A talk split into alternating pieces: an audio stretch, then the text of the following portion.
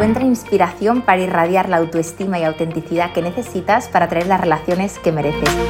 Estás escuchando el podcast del programa Mía, soy Sandra y ayudo a mujeres atrapadas en relaciones que les restan a ganar en seguridad y a empoderarse para sentirse por fin dueñas de su vida.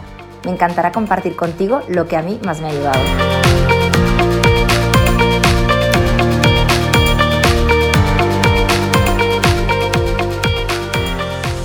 Extraño. Al principio no tenía que esforzarme por absolutamente nada. Estaba siempre al pie del cañón. Antes de que yo tuviera tiempo de abrir los ojos por la mañana, ya casi que tenía un mensaje subido de buenos días. Religiosamente por las noches me enviaba aquel mensajito de buenas noches. Era súper fácil porque es que parecía como que era él quien tomaba la iniciativa, quien estaba, quien se adelantaba y además es curioso y eso lo admiro mucho de él porque es una persona que le importa un pito si queda empalagoso, si deja de quedar empalagoso. Simplemente lo que hace es ir a buscar aquello que quiere y en aquel momento pues era yo a la persona a la que quería ir a buscar y no se medía en absoluto. Es más, quería hacerse notar y quería que yo notara su presencia proponiéndome esos planes, esas quedadas, mostrando ese interés fervoroso por mí y yo lo que hacía era por recibirlo, simple y llanamente. Eh, si te hago un balance, pues quizás de todas las veces que él me había escrito o se había puesto en contacto conmigo, imagínate que eran mil, pues yo a lo mejor lo había hecho 100. Imagínate la disparidad en esa manera de interactuar. Y ahora me estoy encontrando con que de una manera muy sutil, muy, muy lentamente estoy viendo pues que no tiene el mismo interés por mí. No se adelanta tanto, no escribe tanto, su efusividad a la hora de planear cosas es distinta y yo llevo unas semanas un poquito pues rayada porque yo ya no sé si es que es manía mía, si es que tengo miedo a que esa persona se vaya como me ha ocurrido anteriormente y ahora pues cuando él vea que yo tengo más interés va a recular o es que realmente lo que estoy sintiendo en mi cuerpo es real y esta persona pues no está teniendo el mismo interés en mí, su fle ha bajado, ha perdido las ganas, la motivación no lo sé, pero es que estoy un poquito cansada de que siempre se repita la misma historia. Al principio parece que todo a full, a full, a full, y luego, oye, cuando la cosa se estabiliza, me da la sensación de que pierden ese interés y al final voy a tener que hacer caso a esa dichosa amiga que me recomienda que me haga la fuerte y no muestre ese interés y los mantenga en vilo para que ellos sigan ahí, ahí, ahí a pico pala. Pero hoy al final me he cansado, yo lo que quiero es madurar y lo que quiero es relaciones maduras en las que no tenga que esconderme de si tengo interés o no por esa persona y que cuando esa persona ve que yo tengo interés estoy colgada de él, que de eso se trata, pues que esa persona se quede. ¿Te suena lo que te estoy explicando? Esta es la historia de María y seguro, seguro, seguro que si has estado en estas situaciones vas a estar sintiendo con la cabeza diciendo, ostras, me estás leyendo la mente. Esto es lo que eh, traigo hoy para ti y quiero que desveles un poquito si eres tú, es manía tuya o es que literalmente esa persona ha perdido el interés. Antes de nada quiero comentarte algo y es que yo antes era una persona que dudaba muchísimo de mi intuición. De hecho hubo una época de mi vida en que hacía caso omiso a las señales que mi cuerpo emitía y para que esa persona se pudiera seguir quedando a mi lado o con esa resistencia que yo tenía que esa persona se fuera o hacer evidente que esa persona se estaba yendo, lo que yo me contaba es que es manía mía, es que son mis miedos, es que veo cosas donde no las hay y esto es algo que te quiero señalar en este podcast porque es algo que solemos hacer a menudo ante evidencias o situaciones que nos están dando pistas de que esa persona pues puede ser que esté reculando, lo que hacemos para impedir que eso esté ocurriendo es de alguna manera responsabilizarnos y hacernos creer que a lo mejor es cosa nuestra. Obviamente con este podcast no te quiero convencer de que realmente no sean tus miedos los que te están haciendo ver cosas donde no las hay, pero también quiero potenciar mucho una habilidad que tenemos de serie esto es como un coche cuando te lo compras, que hay cosas que vienen ya de serie. Pues lo mismo tienes tú como ser humano y se le llama intuición, se le llama brújula interior, se llama termómetro, lo que tú le quieras llamar. Seguramente no te interesa del todo escuchar ese termómetro, porque ese termómetro, por suerte o por desgracia, lo que hace es avisarnos de las cosas que están pasando a nuestro alrededor. Y esto ocurre muchísimo incluso con nuestra intuición, con nuestras emociones. A veces estamos sintiendo cosas que no son fáciles de sentir, por ejemplo, imagínate que yo voy a una fiesta y esa persona con la que yo estoy tonteando no está por mí, yo me siento triste y en lugar de recoger esa tristeza, darle un significado y entender el por qué, lo que hago es, ay, es que yo también no puedo entender que esa persona pues no esté por mí las 24/7, es que demando mucho, es que con esta actitud no va a haber quien se quede conmigo. Entonces, claro, este recurso a mí me fue muy útil y te hablo ahora de mí, de mi historia personal, me fue súper útil durante muchos años de mi vida. Ante situaciones en las que yo sentía cosas, ¿qué hacía? Como no quiero sentir esas cosas porque eso implica renunciar a personas que están a mi alrededor, ¿qué hago? Me hago la remolona y me cargo yo de toda la responsabilidad. Ay, ¿por qué tienes que sentir esto, Sandra? Es que siempre estás igual, es que en lugar de ver las cosas de otra manera. Y esto me ocurría mucho cuando había una persona con la que yo estaba interactuando, a la que yo estaba conociendo y yo sentía que reculaba. Efectivamente, te tengo que decir que casi todas las veces que yo he tenido esa intuición, esa corazonada de que esa persona estaba dando pasos hacia atrás, ha sido verdad. Pero sí que es cierto que en este proceso de desvelar la verdad yo me he complicado la vida más de la cuenta. Y de ahí este podcast y la historia de María. Quiero explicarte que obviamente todas las personas vamos acumulando en nuestra mochilita que llevamos a cuestas y que hace que los hombros se nos encurven un poquitín, llevamos todas esas historias que nos han hecho daño. Y si eres una persona de venga, pa'lante, eh, hago caso omiso de lo que me ha pasado, borro y sigo para adelante, es muy frecuente que esos miedos no hayan podido sanar, porque al final lo que hace que los miedos se superen es que estés en contacto con ellos, los hables, los sientas y ahí los vayas elaborando. Muchas personas, y sobre todo en la época en la que estamos, en una época de la inmediatez y del querer estar bien y del querer triunfar y del querer continuar hacia adelante, no dan espacio a esos miedos. Entonces, a lo que lleva eso es a que esa mochila que llevamos a nuestra espalda cada vez pese más y no tengamos ni siquiera conocimiento de lo que estamos cargando ahí detrás.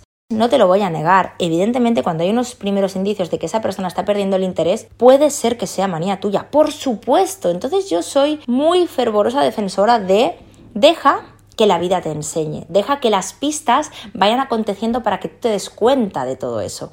Quizás en una semana no tienes suficientes evidencias como para realmente saber si esa persona está reculando o si son manías tuyas o si son tus miedos que te están autoboicoteando. Por tanto, yo lo que te plantearía es no que le des una oportunidad al otro, sino que te la des a ti. Que te la des a ti para que cuando tú tomes una decisión tengas las suficientes experiencias y evidencias y has sentido las suficientes desplantes como para realmente decir es que obviamente esta persona no tiene interés. Y esto es importante que lo hagas porque muchas veces tomamos decisiones que hacen que nos desprendamos del otro y luego nos queda el ¿y si he ido demasiado rápido? ¿Y si a lo mejor es que mis evidencias no eran las que son? ¿Y si me he precipitado? Por eso te digo, tranquila, en calma, bebiendo. Cuando te digo bebiendo no quiere decir que estés un año aguantando el tipo, pero sí que es cierto que eh, como las cosas dolorosas nos queman y nos queremos evitar este sufrimiento, lo que hacemos es, ay, ay, ay, ay, ay, ay, fuera, fuera, fuera, fuera, fuera. No, no, no, no, no, no. Y si tú eres un perfil evitativo, como en el caso de María lo era, que era una persona que a la mínima que se ponía un poquito marrón el tema ya decía, uff, me quito este muerto de encima y así estoy tranquila. ¿Qué ocurre? Que luego se quedaba pues con esa encrucijada, con esa duda permanente de si lo había hecho bien o se había excedido con las prisas. Por tanto, tómate un tiempo y date un permiso para evaluar si lo que está ocurriendo es así. Entonces tienes que coleccionar experiencias, situaciones. A partir de ahí, cuando tú ya llevas unas semanas largas viendo algo así, yo creo que es un buen momento para hacerte honesta a ti y al otro. Y quiero que primero te seas honesta a ti misma, porque vuelvo a repetirte y lo reitero, nos cobijamos bajo esa culpa. Ay, es que yo tengo muchas neuras. Ay, es que todo es manía mía. Ay, es que yo de verdad veo cosas donde no las hay. Es que debería ser más sencilla.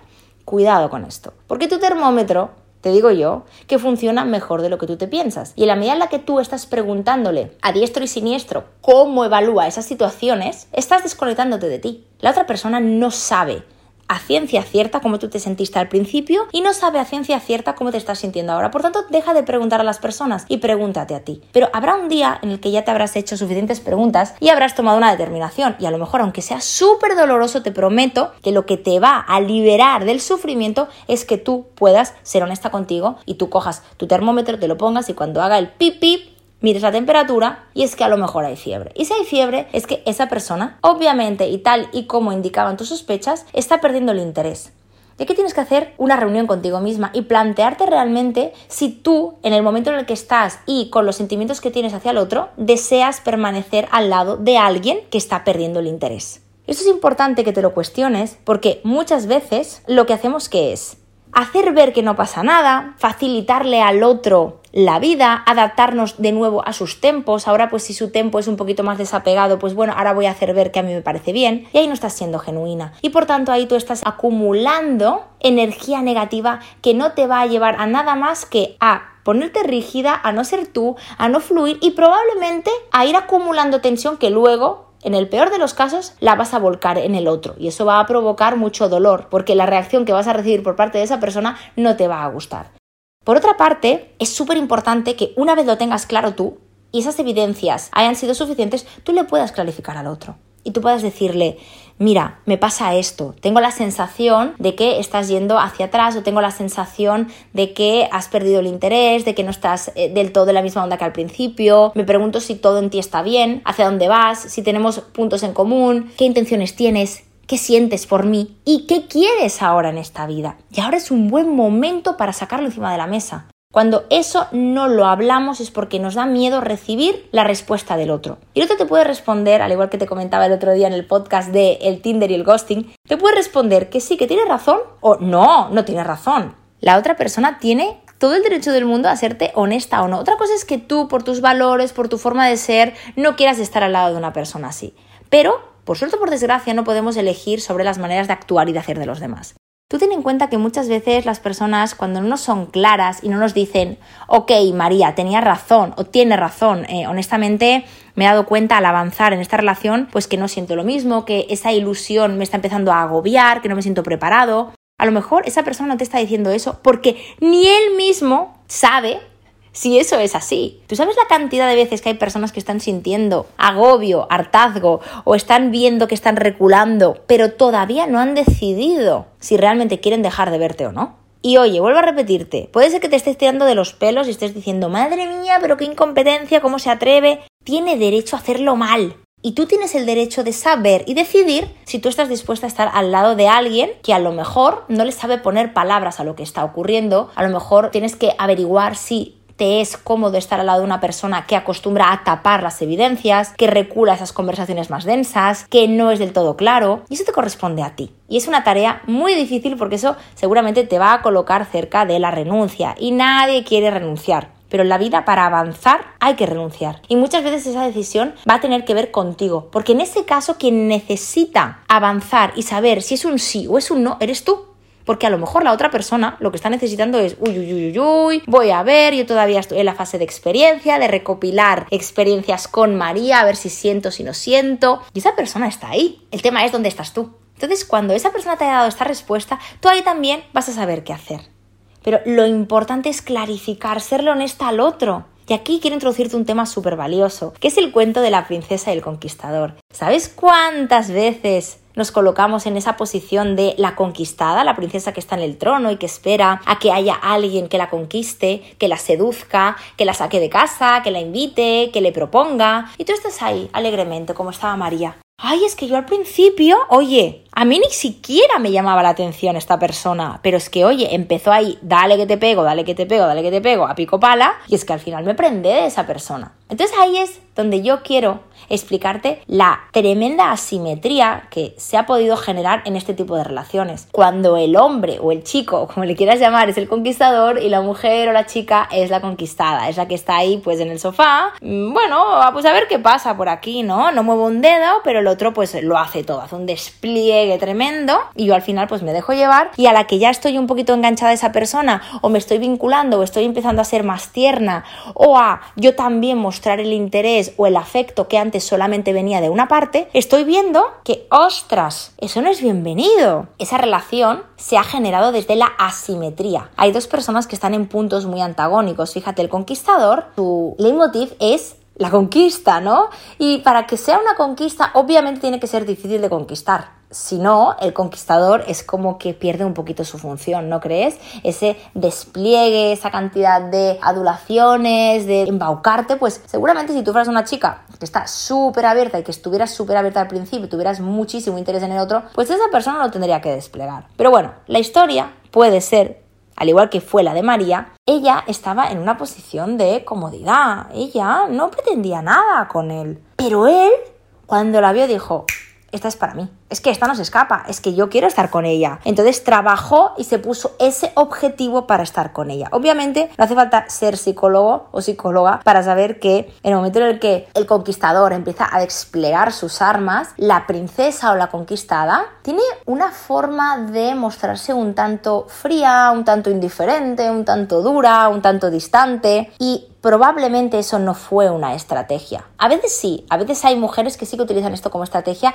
y yo soy una fervorosa defensora de que no lo hagas, porque luego va a haber un momento en el que vas a tener que decirle, oye, que yo no soy un trozo de piedra, que soy una persona, soy una mujer, soy amorosa, soy tierna, yo también me engancho y habrá un día en que te reclame y te diré que me abraces y tú vas a decir, ¡buh! ¿Pero está quién es? Y esto es un poquito lo que nos pasa en este tipo de historias. Por eso mm, a mí me encanta que conectes con tu ternura, con tu lado amoroso y evites estas conquistas fervorosas, porque al final lo que va a hacer que esa relación se establezca desde unas buenas bases de simetría y de un toma y daca más o menos equitativo va ser que tú te muestres tal y como eres, como una mujer abierta, amorosa, que tiene ganas de recibir amor y de dar amor. El problema en este tipo de historias tan asimétricas de la princesa y el conquistador es que no se da de esta manera. Y es que el conquistador se estimula con la dureza de la princesa. Pero claro, tú ya sabes, si has estado en este tipo de historias, que tú no puedes estar todos los días de tu vida haciéndote la remolona o siendo fría o siendo distante. Hay un punto en la vida en que esas historias tienen que caer y todo cae por su propio peso y desde un lado o desde el otro esas historias pues van a coger una forma. En todo caso, si esa chica realmente no siente nada por ese conquistador, esa chica se va a ir. Pero lo que ocurre a menudo es que al final esa chica pues deja ablandar su corazoncito como le pasó a María. Ostras, y María nos cuenta y dice, madre mía, si yo al principio era incapaz de escribirle, si, yo era incapaz de planear nada con él el fin de semana porque es que te lo juro que no tenía ni en la cabeza. Es que no me atraía, no sé, había algo en él que no lo acababa de ver claro. Pero a la que yo empecé a plantearle, oye, ¿por qué no nos vamos aquí? ¿O por qué no hacemos esto? O ostras, te echo de menos, tengo ganas de verte. Parece ser que esto no es bienvenido. Cuidado María, cuidado María, porque te estás haciendo una teoría en la cabeza que no es verdad. Y yo ahí un poco me adelanto a lo que estaba creyendo María. Y lo que creía María era, ¿ves? Otra vez igual. A la que tú eres amorosa, a la que tú estás disponible, a la que tú te entregas, te dan por saco. Y ahí es donde María volvía a corroborar su lastimosa teoría sobre el amor. Y esto es muy importante que lo entiendas porque no es que los hombres se vayan cuando tú eres tú, cuando tú eres amorosa, cuando tú estás abierta y cuando tú das. No, no es eso. Es que tú has comprado un jersey verde y ahora el jersey es rojo. Entonces, cuando alguien compra un jersey que es verde, le encanta ese color verde y luego de repente se vuelve rojo, esa persona dice, ostras, espérate, a ver, déjame reflexionar sobre si este rojo me queda bien con las otras prendas que tengo yo en el armario. Te planteo esta metáfora para que entiendas que esas creencias limitantes que tenía María tan arraigadas de, ves otra vez lo mismo, otra vez estamos iguales, que ves cómo no se puede ser amorosa, ves cómo no puedes entregarte al otro porque es que se van, ves cómo tengo que ser una tipa dura, no, señora. Es que seguramente las relaciones que has fabricado ya se han tejido desde esa tipadura. Y seguramente tú no eres eso. Esa es una máscara, una etiqueta, un rol, pues que a lo mejor adoptas sin darte cuenta. Pero a ti nadie te tiene que conquistar. Porque en ese caso tú serías una princesa y tú no eres una princesa ni una conquistada, tú eres una mujer maravillosa. Y si tú quieres acabar con un hombre maravilloso, sí que es cierto que seguramente no le vas a poner en esa tesitura de que te conquiste a pico pala cuando tú estás fría, distante, eh, le cuesta horrores interactuar contigo. Y te pongo este ejemplo para que aprendas a establecer esas buenas bases desde el principio, esa equidad, ese dar y recibir. Y poco a poco seguro que necesitas más tiempo para poder mostrar pues ese lado más amoroso. A mí también me pasa y es súper natural y poco a poco vamos abriendo más nuestro corazoncito. Pero lo que no tiene sentido es que seas un cactus y por dentro hay un corazoncito de peluche. Y ahí es donde, si eso está ocurriendo, pasan cosas que luego hacen que corroboremos creencias limitantes que no son verdad. Y aparte de esto, te quiero plantear algo y tiene que ver con la diferencia entre el enamoramiento y el amor. El enamoramiento, tú ya sabes que es un primer estadio súper necesario, hay mucha inconsciencia, hay mucha idealización, hay una proyección idílica de mí en el otro, entonces entonces, bueno, yo estoy loca por esa persona, pero honestamente, aunque esa persona me mueva mucho, yo no sé del todo quién es. Y muchas veces hay una tendencia, sobre todo en esta sociedad, en la que nos movemos por las emociones fuertes, la adrenalina, los subidones, lo fácil, lo inmediato, lo efímero, pero lo intenso. Somos unos fieles enamorados del enamoramiento, pero te tengo que decir una cosa, y aquí es sobre todo si estás en otro lado y me estás diciendo, ostras Sandra, yo te estoy oyendo y la historia de María no es la mía, yo no fui la conquistada. Pues en ese caso, quiero aclararte algo. El estadio del enamoramiento tiene que caer. Que un hombre esté las 24/7 escribiéndote, te digo yo que eso no se sostiene ni con pinzas. Y te lo digo de verdad, porque eso implicaría que deje de ver a sus amigos, que deje de hacer deporte, que no esté concentrado en el trabajo, que no duerma. Y las personas al final, después de este pico de enamoramiento, tenemos que conocer al otro poco a poco y conocerlo con toda su humanidad y ahí lo vamos a conocer muchísimo más, lo vamos a ver muchísimo más en todas sus facetas y probablemente no nos va a mover tanto. Que esa persona no te mueva tanto o que tú no le muevas tanto al otro no quiere decir que no te elija. Y aquí no quiero que te agarres a esta teoría como, ves, es que a lo mejor es eso, es que a lo mejor yo no acepto que del enamoramiento se pase al amor. Te prometo que si hay una persona que te ama, aunque sea en la fase del amor, lo vas a saber. Porque no es que pierda interés, es que su manera de ofrecerte amor es otra, es más estable, es más sosegada, Ahí te vas a identificar con un amor más pausado, más adulto, no tan efímero, un amor más construido. Y eso también lo tienes que aceptar. Y las personas queremos vivir en un eterno enamoramiento. Y eso no existe. Y a lo mejor en ese eterno enamoramiento te estás perdiendo la oportunidad de avanzar, de dar unos pasitos más y de colocarte en esa fase tan maravillosa que es la fase del amor. ¿O qué te piensas? ¿Que una historia de pareja dura años con enamoramiento? No, porque en enamoramiento, acuérdate, es que no sabes quién es el otro. Hay una especie como de fantasía, una idealización de esa persona, pero tú no sabes quién es. Por tanto, céntrate en esa intuición, céntrate en si lo que te está ofreciendo esa persona es que has cambiado de estado y te has planteado ya ese estadio más de amor o que honestamente esa persona no tiene el interés en ti que tú sientes hacia el otro. Hasta aquí el episodio de hoy. Si te ha gustado este podcast, compártelo, puede que a alguien le venga bien. Y si quieres estar al día de todo mi contenido, sígueme en el Instagram de Programa Mía y te veo en el siguiente episodio con más amor propio y empoderamiento para ti.